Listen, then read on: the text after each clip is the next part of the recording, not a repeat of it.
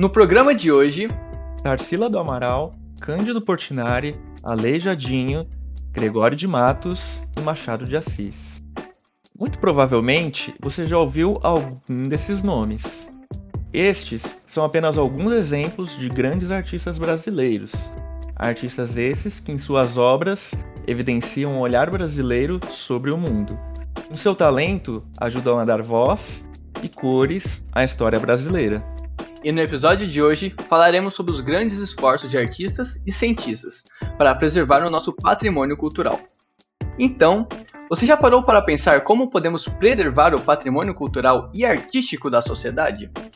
E qual a importância da ciência nesse processo? Essas questões e muitas outras serão respondidas nesse episódio. Como Máximo Gorky já dizia, abre aspas, a ciência é a inteligência do mundo, a arte, o seu coração. Fecha aspas. Então, senhoras e senhores, eu sou Igor Castelar. E eu sou Leonardo Gomes. E começa agora o Nox Podcast.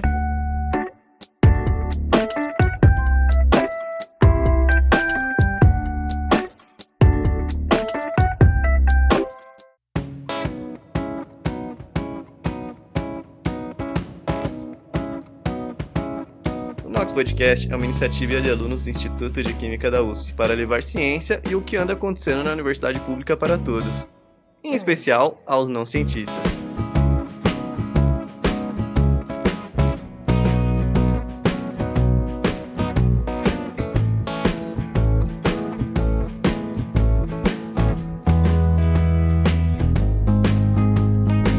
Neste episódio, conversamos com a artista plástica e restauradora Danielle Schitz autora do Manual Básico de Conservação e Restauração, foi publicado pela editora Ubra em 2012.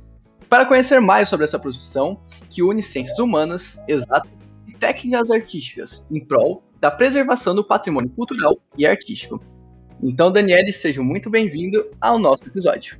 Obrigada, agradeço muito o convite. É sempre um prazer poder falar sobre conservação e restauro, que é um tema que ainda gera muita polêmica, é uma profissão, por vezes, um pouco desconhecida ainda da sociedade, então poder esclarecer várias questões a respeito desse campo de atuação é bem importante. Perfeito, Daniel, perfeito. Então, para a gente começar o nosso bate-papo, você poderia contar um pouquinho sobre a sua trajetória? Sim, bom, a minha trajetória começou então uh, de uma maneira até, acho que muita gente passa por isso. Eu troquei de área, né, eu saí da do ensino médio, ingressei na faculdade de Direito, permaneci alguns anos lá, totalmente insatisfeita, porque né, nunca me encontrei dentro do direito. E nessa mesma época aconteceu um fato que foi o que desencadeou a minha entrada no restauro. A minha mãe tinha um quadro muito antigo em casa e ela comentou que, comentou que ia colocar fora esse quadro, porque ele estava em péssimas condições, tinha craquelê, tinha uh, ataque de cupins no, no bastidor, então ele estava num estado deplorável. E aí eu fui atrás de procurar alguém que pudesse uh, né, salvar aquele quadro, e aí eu descobri a profissão de restaurador. E aí levei esse quadro para alguns restauradores fazerem um orçamento, achei extremamente caro, né? A maioria das pessoas acha que é um serviço caro, depois eu fui entender o porquê. E aí eu decidi que eu mesma ia restaurar o quadro. E juntando então essa minha nova, esse novo desejo então, né, de salvar uma obra de arte e também a minha insatisfação com o direito, eu uh, troquei de área, né? Então eu decidi, eu fiz o primeiro restauro no quadro, que não ficou bom, né? Ficou bem ruim até, com os recursos que eu tinha ali, com os livros que eu, que eu adquiri. E existiam na época poucos livros em português relacionados à área, então eu tive que importar alguns livros, né? Fazer alguns experimentos em casa. E eu fiz esse primeiro restauro, que nem daria para chamar dessa forma. E aí, nisso, eu, eu saí da faculdade de Direito, depois ingressei na faculdade de Artes Visuais, né, que não seria o ideal, o ideal seria um curso de conservação e restauro, mas a gente tem uma escassez muito grande, e fui atrás de cursos livres para entender a técnica de restauro. E aí, ingressei na, na área, fiz vários cursos, fui estudar um pouco em Minas Gerais, né, que tem muito acesso, muito mais do que aqui no Rio Grande do Sul. Então, foi dessa forma que eu ingressei no restauro. E depois eu comecei a dar aula de restauro também e eu vi que os meus alunos tinham muitas dúvidas, bem parecidas com as minhas, e foi aí que surgiu essa compilação de dúvidas e eu fiz o Manual Básico de Conservação e Restauro. Depois eu fiz pós-graduação, mestrado, já fui coordenadora de um, de um, curso superior em conservação e restauro tecnológico aqui em Caxias do Sul. Então, eu troquei totalmente de área, mas o início foi assim, foi mais na experimentação. Que eu acredito que muitas pessoas ingressem na área dessa forma pela experiência que eu tenho visto né, de outros colegas restauradores. Perfeito, Daniel, perfeito. E além do manual básico de conservação e restauração, você tem algum outro canal que você divulga o seu conhecimento, que você ajuda as pessoas que têm essas certas dúvidas? O Instagram e o YouTube, enfim, se quiser divulgar, fica à vontade, viu? Tenho meu site, que é danieleschitz.com.br. É, o Chitz daí não vai trema no look, é, se escreve Schutz, mas é, com o trema ele fica com som de I. Mas só Daniele Schutz, né, sem L. E ali tem também o canal do Instagram, danichits.artes. Uh, eu tenho um canal no Facebook também, tá? Com acho que um, quase 3 mil seguidores, que eu coloco várias coisas referentes a restauro e divulgo eventos também, mesmo eventos que eu não faça parte, assim, para divulgar uma questão de, de educação patrimonial, que a gente tem uma, uma carência muito grande aqui no Brasil. Então, nesses canais, mas entrando no meu site é possível uh, ter acesso ali, tem todos os links das outras redes sociais também. É, bom, olhando um pouquinho do, da sua formação, né, a gente tinha visto que, que você fez um curso técnico em Química. E quais foram as suas referências para se tornar especialista em conservação e restauração de, de obras de arte? Partindo, né, primeiramente no curso técnico, depois as, é, os cursos livres que você fez, e até chegar a se tornar um especialista em conservação e restauração? A química me ajudou muito, né? Porque a área de conservação e restauro é interdisciplinar. Então, ao mesmo tempo que a gente tem que entender de história da arte, né, que seria um campo das humanas, a gente tem que ir para a química também. Né? Então, a gente tem que conectar todos esses conhecimentos. E a, esse curso técnico em química, o que ele me ajudou mais foi entender a questão de solventes, a questão de volatilidade, né, o tempo de evaporação. Por quê?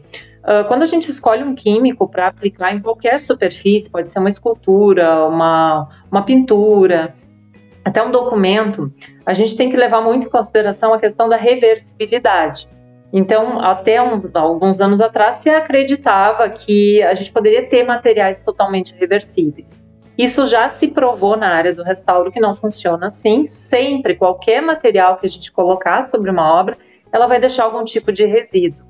E a gente tem que considerar, então, esse tempo de evaporação, o resíduo que ele vai deixar, para escolher aquele material ou aquele solvente minimamente invasivo. Né? Então, a gente vai solucionar os problemas pontuais da obra sem criar um novo problema. Então, nesse ponto, o curso técnico de Química me ajudou muito a entender a questão de solubilidade, né, a entender esses testes de tolerância que a gente precisa fazer. Então, por exemplo, eu preciso remover um verniz que está oxidado, mas eu não posso atingir a capa pictórica. Então, vou fazer diversos testes, vou considerar essa volatilidade, Uh, tem aquela máxima que se fala na química, né, que polar dissolve polar, apolar dissolve apolar. Então esse é o princípio que a gente usa para entender essa solubilidade e eu atingir exatamente a camada que eu quero na obra sem invadir partes que estão saudáveis e que eu não precisaria mexer.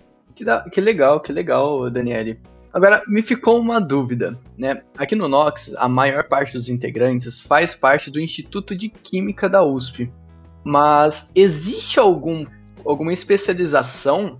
Tipo, você sai da química e tem uma especialização para fazer o trabalho com restauração artística? Olha, em São Paulo existe o Templo da Arte, fica ali no bairro do Ipiranga. Eles têm várias especializações uh, voltadas para o campo geral de restauro, restauro de pinturas, peritagem, obras de arte alguns cursos uh, voltados especificamente para essa parte da química, para a gente entender qual é a composição molecular, por exemplo, de um, de um aglutinante ou de um pigmento, para poder entender qual é o material que a gente vai escolher. Então, uh, são pouquíssimos os cursos, são pouquíssimas as ofertas né, de cursos no Brasil, mas o Templo da Arte tem uma, uma lista razoavelmente grande de, de cursos nessa área. Então, poderiam ser pós-graduações em em restauro também voltados para química. Que bacana, que bacana. E o pessoal que, que tá começando mesmo nessa área, às vezes é um pessoal mais novo que só tá querendo se descobrir e conhecer um pouco mais sobre o tema, também tem algum lugar para fazer o curso? Olha, eu, eu desenvolvi alguns cursos online, né, que são cursos para ingressar na área, ou cursos específicos de suporte de papel, de pintura, mas o que eu sempre dou a sugestão para quem quer ingressar na área, do que, que seria o ideal? Né? O ideal seria ingressar numa graduação em conservação e restauro, mas a gente tem pouquíssimas aqui no Brasil, a gente né, acho que tem em torno de cinco graduações no Brasil inteiro. Então, uh, isso é um problema, daí entra a questão da profissão não ser regulamentada, mas o que, que eu sempre indico? Uh, que a pessoa procure uma área afim, o que seriam as áreas afins? Aquelas áreas que vão ter conteúdos relacionados com o que a gente usa no restauro. Então, por exemplo, história da arte, uh, arquitetura, museologia, arqueologia, até química também. E aí a pessoa vai pegando alguns desses conhecimentos e já conectando com cursos livres em restauro, porque aí quem parte para essas áreas afins vai ter que buscar o conhecimento técnico em alguns cursos livres. Então, como remover um verniz, como fazer uma reconstituição pictórica, né, como fazer ali uh, alvejamento de papel, né, que é um procedimento bem invasivo, então a gente tem que ter todo um cuidado, todos esses testes iniciais, mas essa técnica, então, a pessoa acaba tendo que procurar em cursos livres. Bom, Daniele, considerando que existem pouquíssimos cursos de graduação de conservação e restauro, é, você também comentou que é um problema porque a, a profissão não seja é, regulamentada, né? E como você enxerga isso, né? Como você avalia essa questão do, de não existir né, um, um conselho, algum órgão que, que regulamente a profissão e o que, que isso impacta, como isso impacta no, no mercado? Na verdade, existem várias associações de classe, como a Abracor, por exemplo, a Beira, a Cor, que são associações uh, voltadas para dar esse acolhimento para os profissionais de conservação e restauro. Mas a gente não tem um conselho, um conselho que fiscalize, então, o exercício legal da profissão. Isso é um grande problema porque uh, qualquer pessoa pode se dizer restauradora e sair fazendo as maiores atrocidades que a gente cansa de ver aí né, na, na mídia, obras que foram completamente destruídas. Então, uh, esse pouco acesso às graduações muitas vezes levam as pessoas a aprender, né? Muitas vezes no início, o meu início foi um pouco nesse sentido. É claro que eu tinha muita responsabilidade de uh, fazer testes em obras que não tinham valor artístico e histórico, para só depois, então, né, pegar obras de clientes. Eu levei bastante tempo para fazer isso. Mas muita gente uh, até anuncia serviços de restauro, e se a gente vai olhar ou vai conversar com essa pessoa, a gente vê que não tem nada a ver com restauro.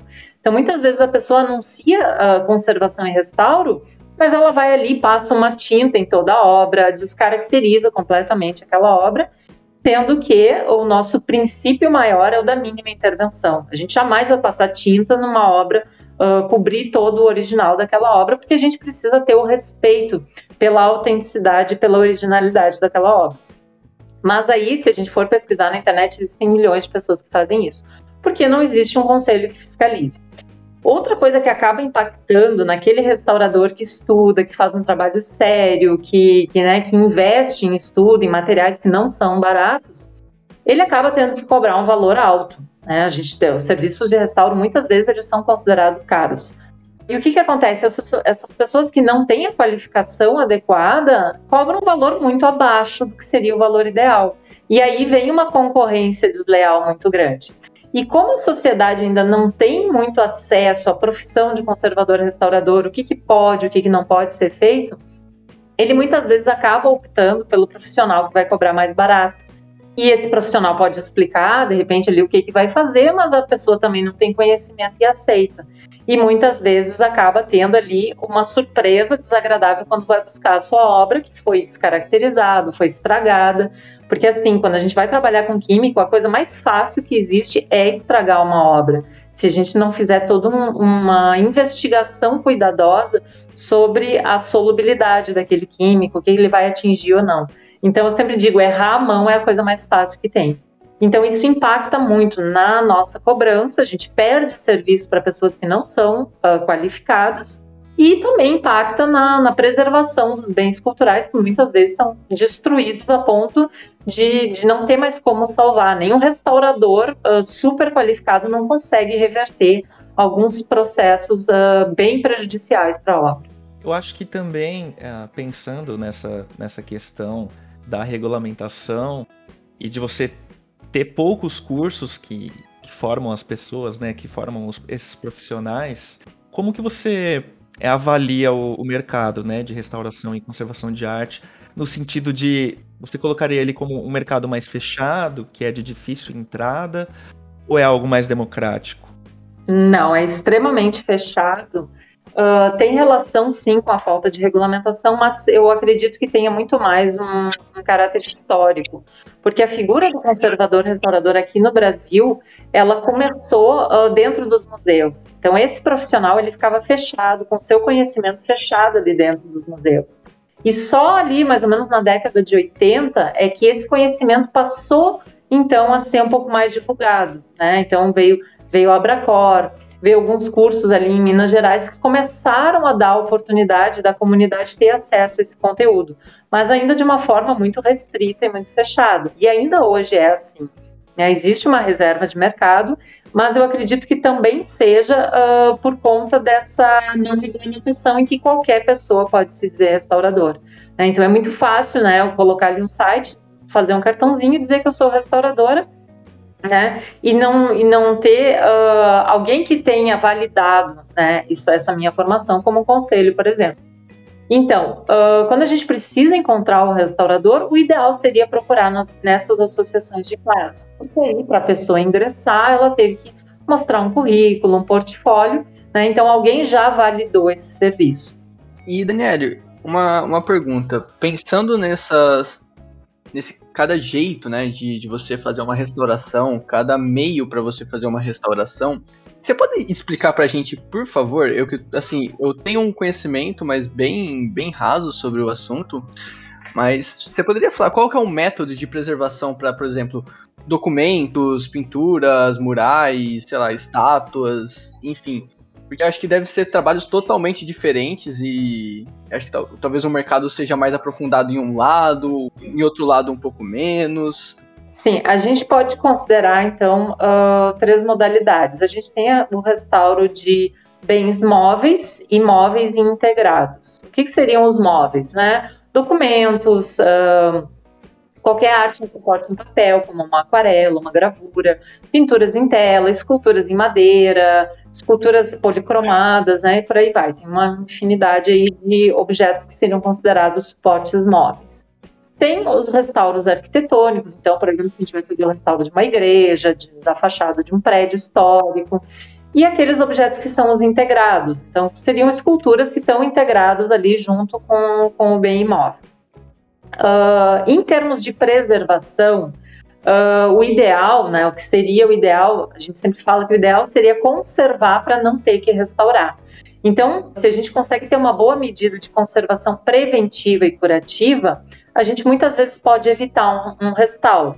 Né? Então, parece estranho um restaurador dizer que a gente tem que evitar o restauro, mas é porque a gente faz procedimentos muito invasivos, né? então, que acabam, às vezes, uh, interferindo muito na estrutura da obra. Então, a gente consegue evitar tendo uma boa preservação, então, como por exemplo, controlar a umidade do ar, controlar a iluminação do ambiente, pode ser numa reserva técnica, pode ser uh, até dentro da nossa casa, não deixar o nosso quadro ali numa parede que está com infiltração ou uma exposição direta do sol. Então, pequenos cuidados de preservação a gente consegue uh, manter de uma forma geral assim todos esses suportes.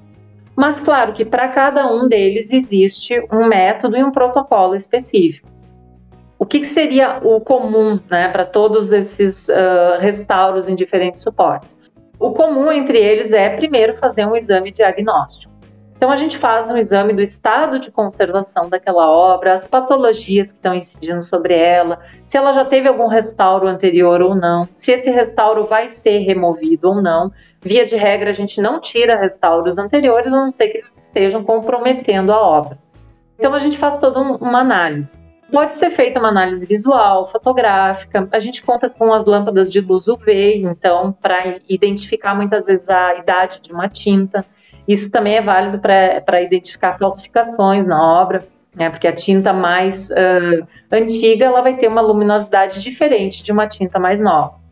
Uh, a gente pode usar raio-x, infravermelho, então, para ver os esboços, as camadas mais de base, e tudo isso faz parte dessa investigação primeira, né, desse primeiro momento em que a gente faz todo o mapeamento da obra. E aí, claro, a gente vai fazer depois os testes de tolerância, que é pegar esses químicos que a gente já tem um conhecimento que vai poder solucionar um determinado problema e vai fazer alguns testes para ver como a obra reage a esses químicos.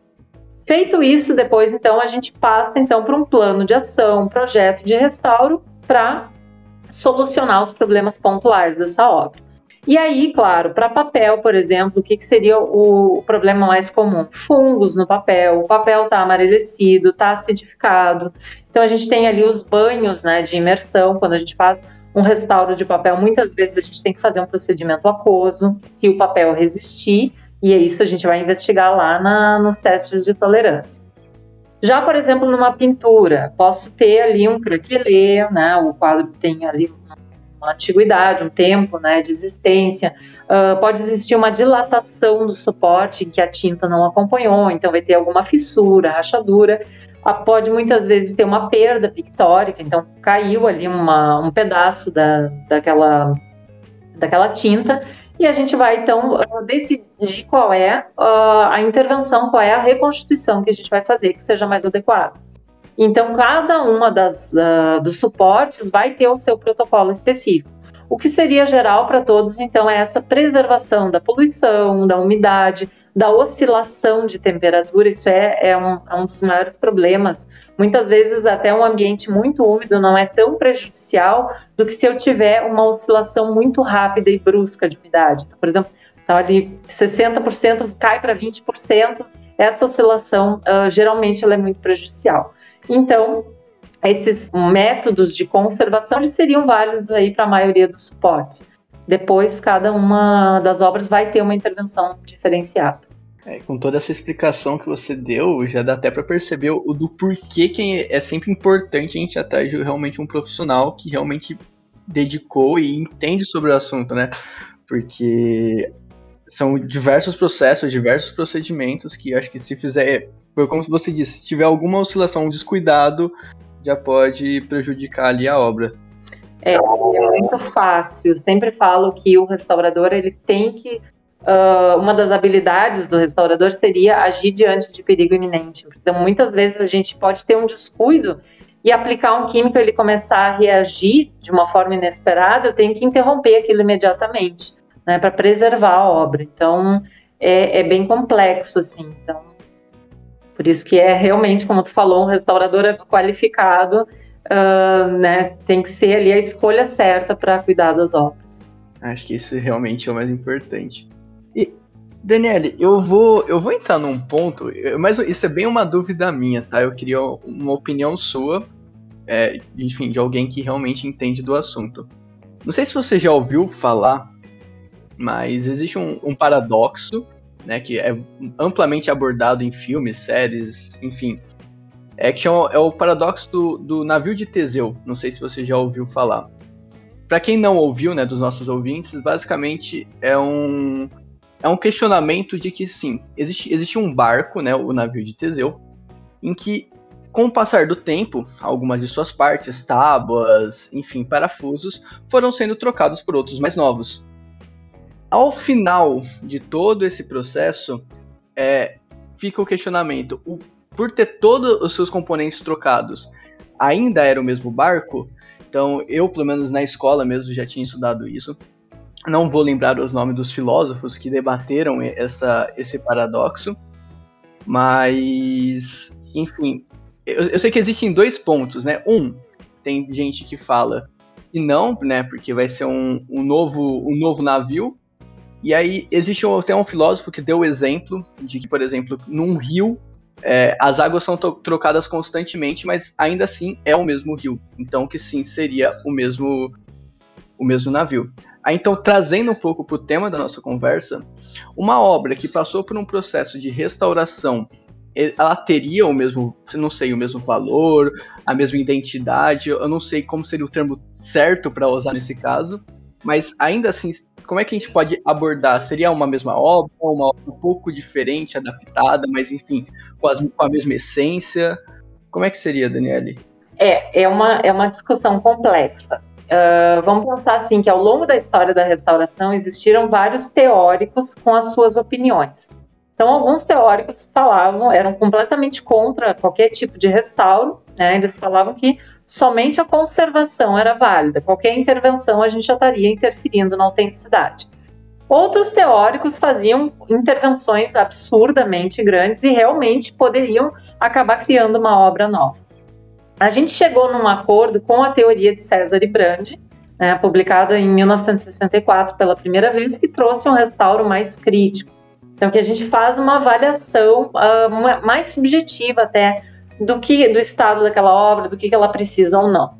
Uh, quando a gente vai fazendo essas substituições, uh, a gente tem ter em mente o seguinte: uh, qual é o estado da obra? Se eu tenho só fragmentos ou ruínas e eu acabar colocando em cima dela materiais novos, eu estaria praticamente criando uma obra nova.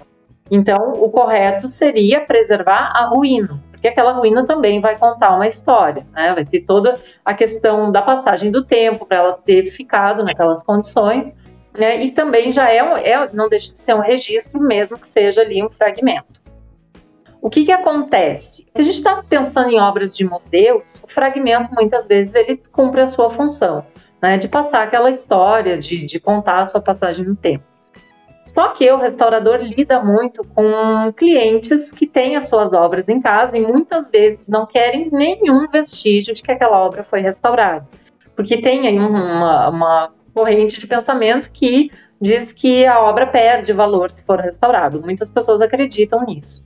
Então eu mesma já tive clientes que eh, me pediram assim, não, não deixa nenhum traço, não, não queriam nem que ficassem sabendo que aquela obra passou por um restauro. Uh, então, né, tem, tem, essa, essa duplicidade aí uh, nesse pensamento. A gente sabe que se eu interferir demais numa obra, sim, eu estou uh, mexendo na autenticidade dela, estou invadindo aquela obra e até descaracterizando. Aí o meu traço acaba se sobrepondo ao traço do artista inicial.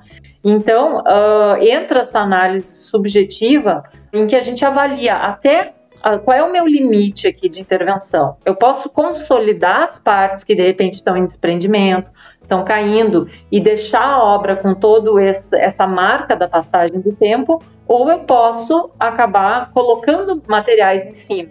Mas o restaurador qualificado aí que segue a teoria de Brand, ele sabe que ele pode agir até certo ponto. Então, muitas vezes a gente preserva aquele fragmento para não interferir demasiadamente na obra e acabar, claro, uh, descaracterizando ou até criando uma obra nova. Nossa, me ajudou muito, porque realmente, conforme a gente foi conversando, aí eu fui relacionando, lembrando desse, desse paradoxo, realmente ficou uma dúvida na minha cabeça. Mas entendi perfeitamente, muito obrigado, viu, Daniele? E, bom, seguindo assim na, em algumas perguntas, Quais são os principais impactos que você falaria pra gente que a, a conservação e a restauração artística tem na nossa sociedade?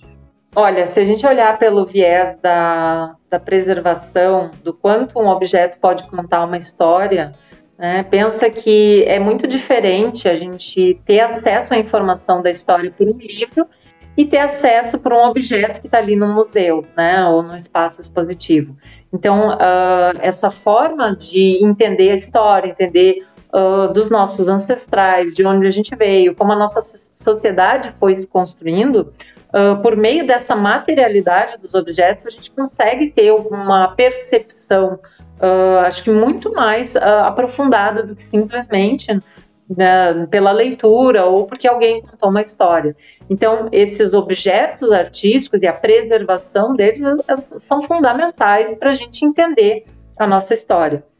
É, então, uh, impacta muito né, uh, na questão da educação patrimonial também, que é, a gente sabe que a gente não tem uma educação patrimonial tão efetiva aqui no Brasil, né, dá para ver uh, pela quantidade de de obras que são destruídas e até pela falta de regulamentação, né, que né, pode ter esse entendimento de que a profissão não é regulamentada porque não seria tão relevante que só uma pessoa qualificada mexesse numa obra, mas aquela obra está contando a história.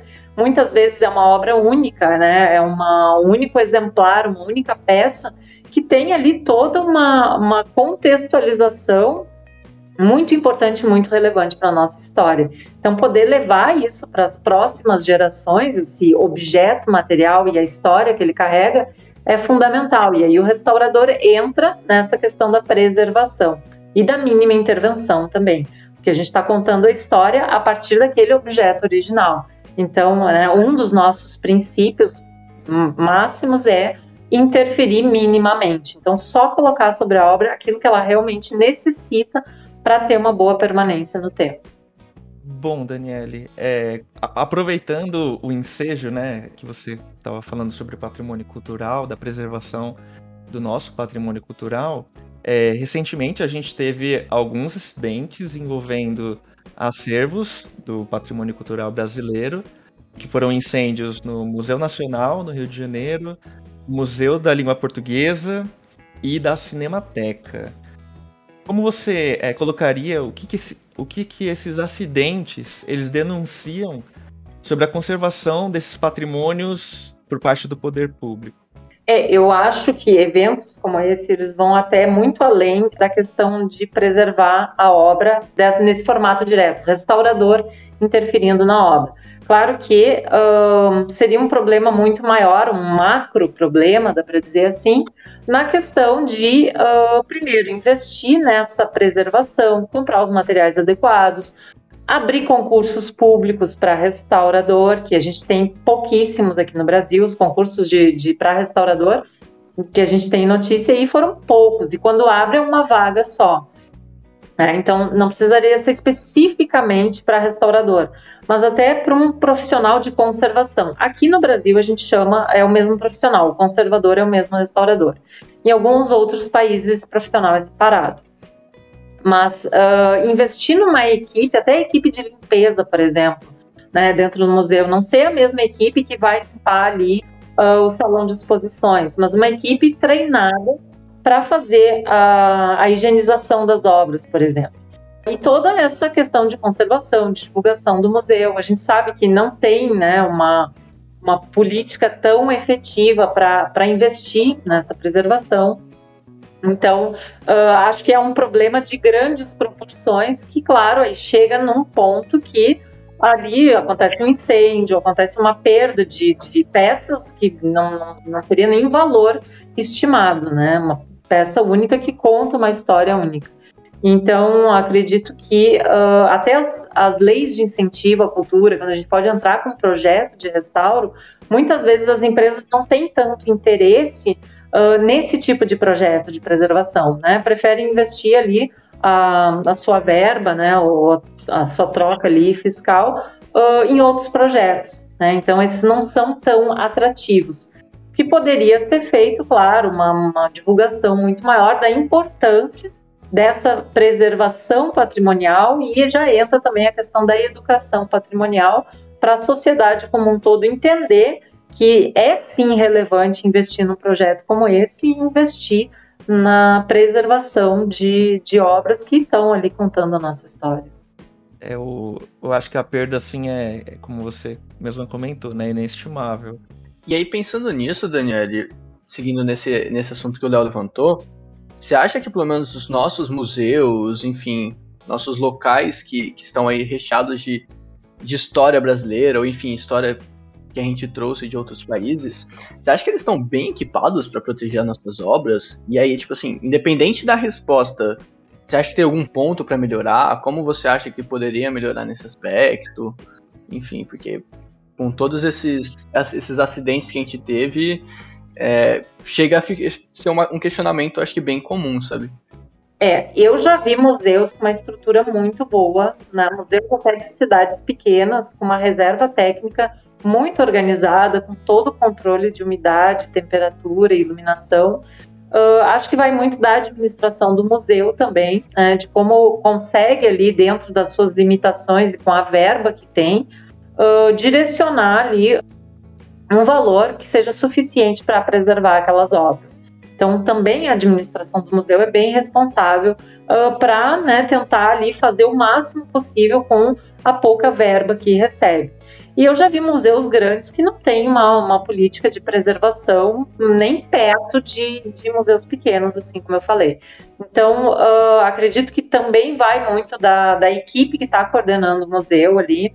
Já vi até museus em que o estagiário foi ali e teve a preocupação de resolver problemas pontuais de obras ali, uh, por ter essa noção boa de preservação. Então, acho que uh, seria um.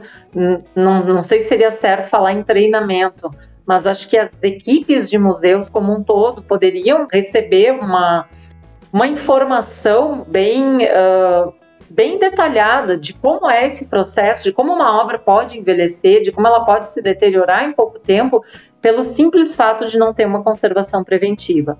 É, e eu já vi uh, funcionários de museus que não tinham noção nenhuma de questões de preservação.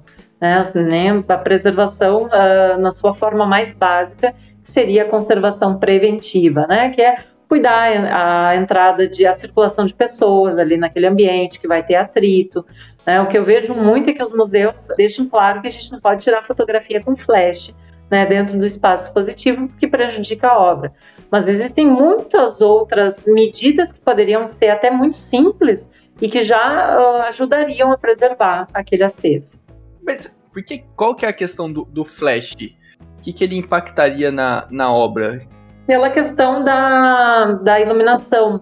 O comprimento de onda que aquela luz vai, vai atingir pode ser prejudicial uh, para a obra uh, de forma cumulativa. Né? Então, pensa, uma visitação de museu, sei lá, 200 pessoas num dia, todo mundo jogando ali, comprimentos de onda, né, daquele flash, daquela iluminação que sai da câmera, da médio e longo prazo, a gente pode ter um esmaecimento de pigmentos, a gente pode ter alguma alteração visual no estado da obra.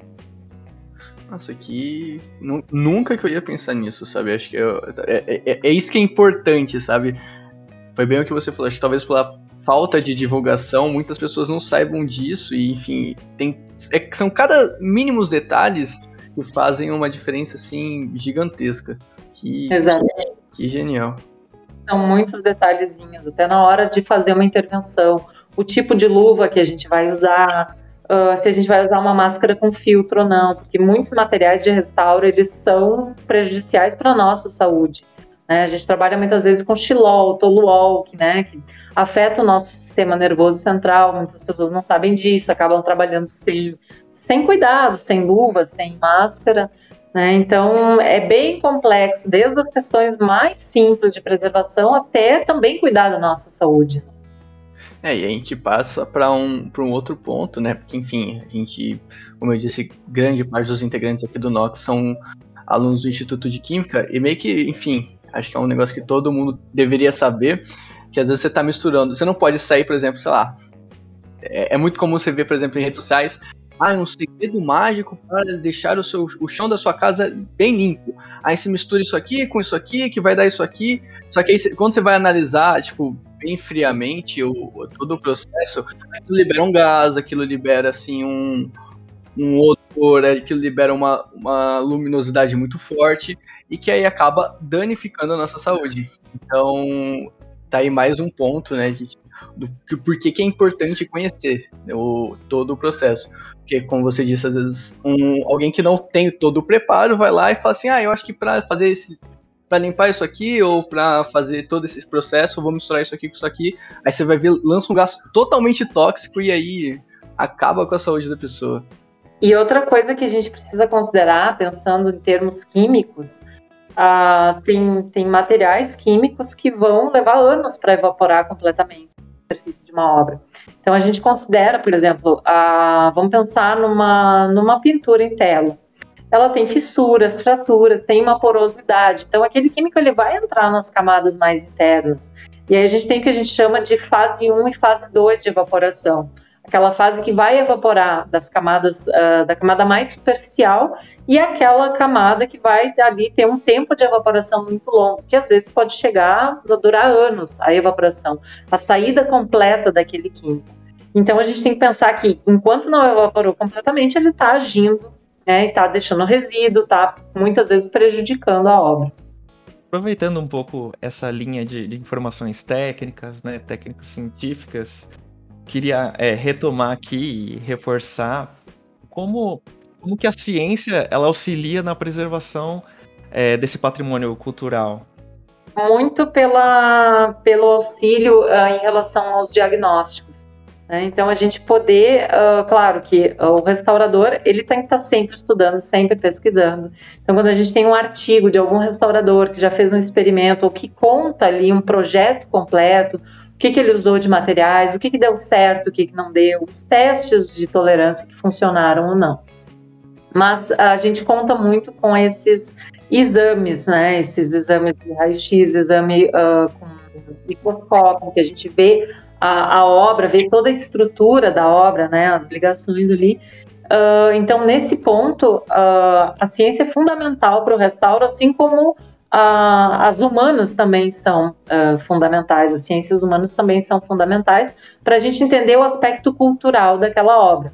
Entendendo o aspecto cultural, eu consigo mensurar o período que aquele artista produziu aquela obra, quais eram os produtos que ele tinha acesso, né, quais eram os pigmentos, né, por exemplo, os aglutinantes que ele usava. A gente sabe, por exemplo, que os artistas usavam muito uh, branco de chumbo, por exemplo, que era extremamente nocivo. Muitos artistas morreram intoxicados. Então a gente tem condições, a ciência nos dá essa possibilidade de entender culturalmente, isso vai nos levando a entender também o aspecto químico da obra e fazer um mapeamento completo, então, até para decidir o que pode e o que não pode ser colocado naquela obra. É, só eu lembro de, de ter visto algumas coisas sobre essa parte diagnóstica que, que eram métodos de análise aí tanto destrutivos, né, que vai precisar de um pedacinho da obra para você conseguir acessar, né, o, a composição química, né, quais são os elementos que, químicos que estão presentes ali naquela obra e outros métodos também que, que são não destrutivos, né, que dessa forma você preserva a, a obra, a obra de, de arte e você evita né, ter uma intervenção para essa parte de, de análise. É, durante o, o, dia a dia né, do, do restaurador, é o quanto que dessas técnicas é, são utilizadas, né? Eu acho que principalmente pensando na, nos métodos não destrutivos. Olha, na prática, no dia a dia, se a gente pensar na dinâmica do ateliê, uh, muitas vezes a gente trabalha mais com as lâmpadas de luz UV, infravermelho. Esses testes que sim, a gente tem que retirar uma pequena amostra, geralmente a gente escolhe um canto da obra, né? a gente não vai tirar uma amostra da parte central de uma pintura, a gente tira de um cantinho para fazer essas análises para entender uh, a estrutura e o que a gente vai poder usar. Quando a gente entra numa questão de precisar mandar uma amostra dessa para o laboratório, aí complica um pouco, né? Porque a gente é só o laboratório se dispõe a fazer uma análise daquela amostra, não é tão fácil. Então, por isso a gente tenta muitas vezes os testes que são possíveis, esses testes com iluminação, eles já resolvem muitas uh, das nossas dúvidas ali naquela parte preliminar, e a gente faz então essas, uh, essas avaliações com os químicos também. E aí, claro, uh, posso muitas vezes, vamos pensar que de repente eu escolho ali um acetato de etila e vou colocar ali numa, num fragmento da obra. E ele começou a reagir de uma forma uh, inadequada, não era o que eu queria. Eu interrompo, aquele produto muitas vezes tem que aplicar um outro para cortar o efeito, né, não deixar ele agindo ali uh, durante um tempo indeterminado. E aí eu tenho que fazer outros testes e às vezes até resolver aquele probleminha que foi gerado pelo teste de tolerância, que acabou dando ali uma modificada naquele aspecto. Mas assim, em termos práticos, é dessa forma que a gente trabalha no dia a dia. Né? Então, o que complica realmente é precisar de análise laboratorial, porque não é qualquer laboratório que aceita fazer esse tipo de análise em fragmentos de obra de arte. E Daniele, uma, uma outra questão quando vocês estão fazendo restauração, você citou muitas vezes alguns, alguns procedimentos químicos, físicos, enfim. Mas em relação à questão histórica, cultural, sociocultural uma obra, como que vocês fazem a coleta de informações para entender, por exemplo, como é que o artista pensava naquela época, como que foi pensado pra, na hora de fazer aquela obra? Como que é feito todo esse trabalho, essa coleta de informações? É, essa é a parte histórica. Uh, se a gente vai fazer um restauro de grandes proporções, geralmente a gente tem pessoas na equipe. Tem o historiador que vai fazer esse, esse inventário todo da obra, que muitas não é o próprio restaurador que vai fazer essa pesquisa histórica. Mas o restaurador também, muitas vezes, uh, atua né, nesse campo. Uh, primeira coisa é entender, uh, primeira coisa é ver se a obra tem autoria. Às vezes a gente pega a obra que é, é de um autor desconhecido, isso já vai complicar. A gente, a gente tenta então achar o período em que aquela obra foi produzida. E aí, a partir daí, a gente consegue identificar quais eram os materiais disponíveis naquela época, para fazer todo esse inventário, então, de quais materiais foram utilizados para concepção daquela obra. Se a gente tem informação de quem foi o artista, como ele fez, como ele pintou, isso já é meio caminho andado. Alguns poucos artistas têm o hábito de fazer uma ficha técnica da sua obra. Então, uh, eu, quando recebo uma obra para restaurar que vem com uma ficha, nossa, é, é, a maior alegria, porque a gente tem ali muita informação relevante para escolher os procedimentos. Né? Mas isso é bem raro de acontecer. Uh, quando a gente não tem isso, a gente vai fazer pesquisa em livros, vai fazer entrevistas, muitas vezes com a família que, que, que é a proprietária daquela obra, para ver se a gente consegue um histórico, como né, isso foi, como ela foi produzida. Muitas questões elas ficam sem respostas dentro dessa parte cultural e histórica. Então a gente faz muitas vezes uma uma coleta de dados que às vezes é insuficiente, mas a gente trabalha em cima daquilo. A gente não pode tentar adivinhar. Isso muitas vezes acontece, né? Já vi muito até alguns alunos, ah, mas eu acho que foi. Não, a gente não acha nada. A gente vai trabalhar com os dados e se a gente tem cinco informações só, é com isso aqui que a gente vai trabalhar. A gente vai tentar achar o melhor método em cima disso aqui. Ah, mas esse artista de repente só usava. Não não é dessa forma, com achismos que a gente vai trabalhar, porque a gente pode acabar tendo uma surpresa bem desagradável, achando que ele produziu com de determinado aglutinante, que eu sei que vai reagir com químico, então é esse que eu vou usar. E ele pode, naquele dia, ter trabalhado com um produto completamente diferente. E aí, por exemplo, a gente tá com, com uma questão de tipo assim, algum acaso o artista usou uma madeira, de uma árvore que hoje não existe mais, ou que é tão rara que está em, preser tá em preservação, ou é extremamente cara para trazer. Como é que é o trabalho para fazer uma análise de deixar a obra o mais parecido possível quando a gente tem esses impasses? É, esse mais parecido possível é uma discussão aqui dentro dos nossos princípios. Uh, vamos pensar que existe aqui no restauro uma coisa que se chama destacabilidade, que é um princípio. Uh, segundo esse princípio da destacabilidade, o restauro ele precisa ser reconhecível a uma curta distância. Então, por exemplo, eu restaurei essa obra que tem essa madeira rara. A uma certa distância, o ideal é que eu não consiga identificar onde está o restauro. Mas chegando muito próximo da obra, consiga ver que aquele ponto específico foi restaurado. Isso é até uh, importante para evitar que a gente mexa na autenticidade da obra e faça algum tipo de falsificação. Então fica claro ali que tem ali uma partezinha pontual que foi restaurada. O que, que acontece? Uh, muitas vezes o cliente, como eu já falei, não quer vestígio de restauro, ele vai querer que aquele fragmento seja exatamente igual ao todo, né? Toda a leitura geral da obra. Existe um restauro que a gente chama de ilusionista, que é muito relacionado com a reconstituição pictórica, que é fazer uma simulação do original. Então, por exemplo, eu tenho ali um fragmento, eu tenho uma perda pontual, eu posso, né, se for o caso, vamos usar o exemplo que tu deu da madeira, essa madeira é muito rara, né, eu não tenho como ter acesso a uma, a uma madeira que tem esse material compatível, eu vou fazer uma simulação. E aí a gente vai fazer ou preenchimento com, com massa de madeira ou com outro material específico de restauro e vai fazer uma reconstituição pictórica pontual naquela adição, sem invadir o original. Tá? Então a gente consegue chegar muitas vezes uh, num nivelamento e numa coesão ali da, da leitura geral da obra, em que a gente não identifica onde está o restauro ou não. Mas aí, se a gente aplica uh, uma luz, por exemplo, uma luz UV, a gente consegue claramente identificar onde está aquela, aquela edição. Mas até em museus, como eu falei, né, os clientes muitas vezes não querem que a obra uh, pareça que foi restaurada, então a gente entra com esse restauro ilusionista. Que é possível também como adicionar um fragmento do, do material exato que compõe a obra. Né, nessa, nesse teu exemplo da madeira. Perfeito, perfeito. E aí, Daniel, uma última questão minha.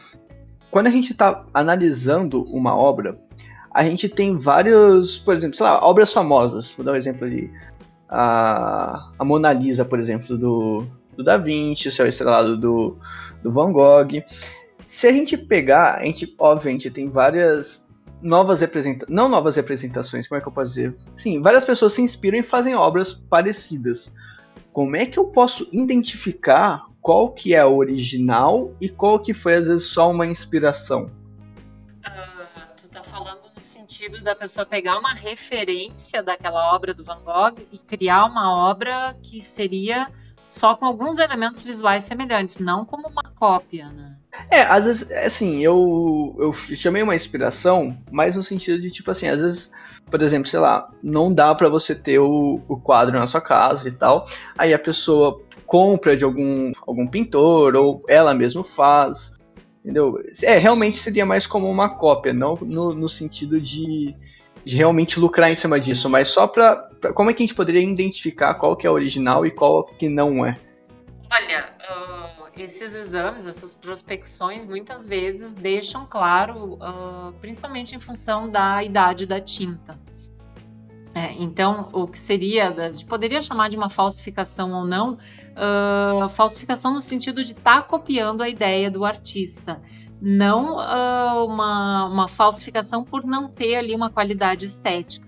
Existem muitas falsificações que são tão bem feitas, né, que tem todo esse valor estético e chega até entrar no valor histórico. Até uh, por conta disso, tem alguns museus na Europa que são museus específicos de obras falsificadas, né, que acolhem essas obras. Uh, então elas têm sim também o seu valor estético, né? Não dá para considerar uh, que não completamente, mas elas foram feitas a partir de uma cópia ou de né, uma inspiração quase que literal ali da obra original. Então a gente consegue diferenciar uh, muito em função de uma análise bem criteriosa. E aí entra, claro, também a peritagem em obras de artes. Né? Um perito vai usar muitos, muitos aspectos diferentes para analisar, então, a idade daquela obra, a idade daquela tinta, né, o traço, mas existem, claro, falsificadores muito bons aí que né, tem até a história, hum, se não me engano, como é que é o livro? Eu fui vermelho, né, que, que conta a história de um falsificador muito habilidoso, né, que até foi para ser pego, né, em função dessa qualidade estética das obras dele. É, com certeza, é que realmente me veio a dúvida de tipo assim, poxa, será que às vezes no museu realmente é a obra original? Como é que a gente pode saber que é a obra original? Porque, enfim, sempre há, eu já li várias teorias falando que é, ah, o museu ele coloca lá uma, uma obra falsa e no porão, por exemplo, tá os originais, enfim. Já li várias vezes, não sei se é verdade, né, só jogando assim, mas ficou a dúvida aqui que eu aproveitei para perguntar. Uh, se fala que tem muitos museus que têm obras falsificadas e nem sabem, né? Teve uma, uma, um episódio há uns anos atrás uh, de uma visita no museu, que era uma visita uh, escolar, em que o menino acho que caiu sobre uma obra e aí quando foram restaurar estavam identificando que aquela obra podia ser uma falsificação da original, né? Quando foram fazer todos esses exames mais detalhados. Então, acho que sim, tem muita coisa aí que a gente nem imagina. Com certeza, eu acho que é um negócio assim que renderia bastante história assim para contar. Mas, bom, Léo, tem alguma, alguma coisa a acrescentar? Ah, eu acho que é, não tenho. É, então, perfeito, perfeito. Então, Daniela, eu acho que a gente já pode ir encerrando a nossa entrevista por aqui. Gostaria muito de agradecer a sua presença e a sua disponibilidade de tempo. Então, para finalizar, você gostaria de mandar uma, uma mensagem para os ouvintes, para algum aluno, para os seus futuros pesquisadores? Se quiser divulgar um projeto, redes sociais, se quiser comentar de novo, enfim, fica à vontade para falar o que você quiser, o espaço é todo seu obrigada pela oportunidade de esclarecer né, esse, esse tema sobre restauro, que eu sei que gera muita confusão ainda.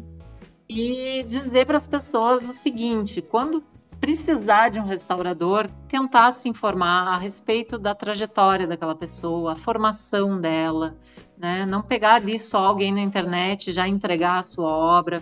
Então pesquisem uh, quais os trabalhos essa pessoa já realizou, onde ela estudou, com quem ela estudou, é, isso é muito importante, revirar mesmo a vida do restaurador, porque isso é muito sério, é muito fácil estragar uma obra. Até o restaurador, que super experiente, precisa estar ali com atenção plena durante o trabalho. Então, imagina alguém que não tem todo esse, esse preparo e essa qualificação e não tem principalmente o respeito pelas obras de arte. Então, a primeira coisa é escolher muito bem o restaurador. E para quem quer ingressar na área e de repente mora numa região que não tem essa oferta de graduação em curso superior em conservação e restauro, tentar investir nessas áreas afins, estudar muito a respeito de materiais constitutivos, né, estudar a respeito de pigmentos, de aglutinantes, de cargas, de solventes, né? Porque uh, ter já num primeiro momento uh, o acesso a essa informação de como as obras são produzidas, isso já vai ser muito eficiente no momento em que a gente vai entrar no estudo uh, aprofundado das intervenções de restauro de fato. E posso deixar meu site, que é Daniele, com dois L's e E no final, uh. E ali também tem todos os links das redes sociais. Bom, perfeito então, Daniela, perfeito. A gente agradece então mais uma vez, tá? Foi um papo super bacana. Eu tenho certeza que nossos ouvintes vão adorar, principalmente quem, quem se interessa pelo tema, quem gostaria de entrar na área. Enfim, acho que foi um papo super bacana, super bacana e, e muito esclarecedor. Tá bom? Tá certo, eu que agradeço. Um abraço. Abraço. Então é isso, gente. Lembrando para vocês seguirem a gente também nas redes sociais, arroba Nox Podcast, ou procure apenas por Nox Podcast. Estamos no Facebook, no Twitter e no Instagram. Além, é claro, das outras plataformas para que vocês possam nos ouvir. Spotify, Deezer, Apple Music, enfim, qualquer for a que você use. Tá bom? Então é isso, gente. Acessem lá, fiquem por dentro dos nossos próximos episódios, que a gente vai estar soltando sempre atualizações para vocês. Tranquilo? Então é isso, eu sou o Igor Castelar. E eu, Leonardo Gomes. E a gente vê vocês no próximo episódio. Tchau! Tchau!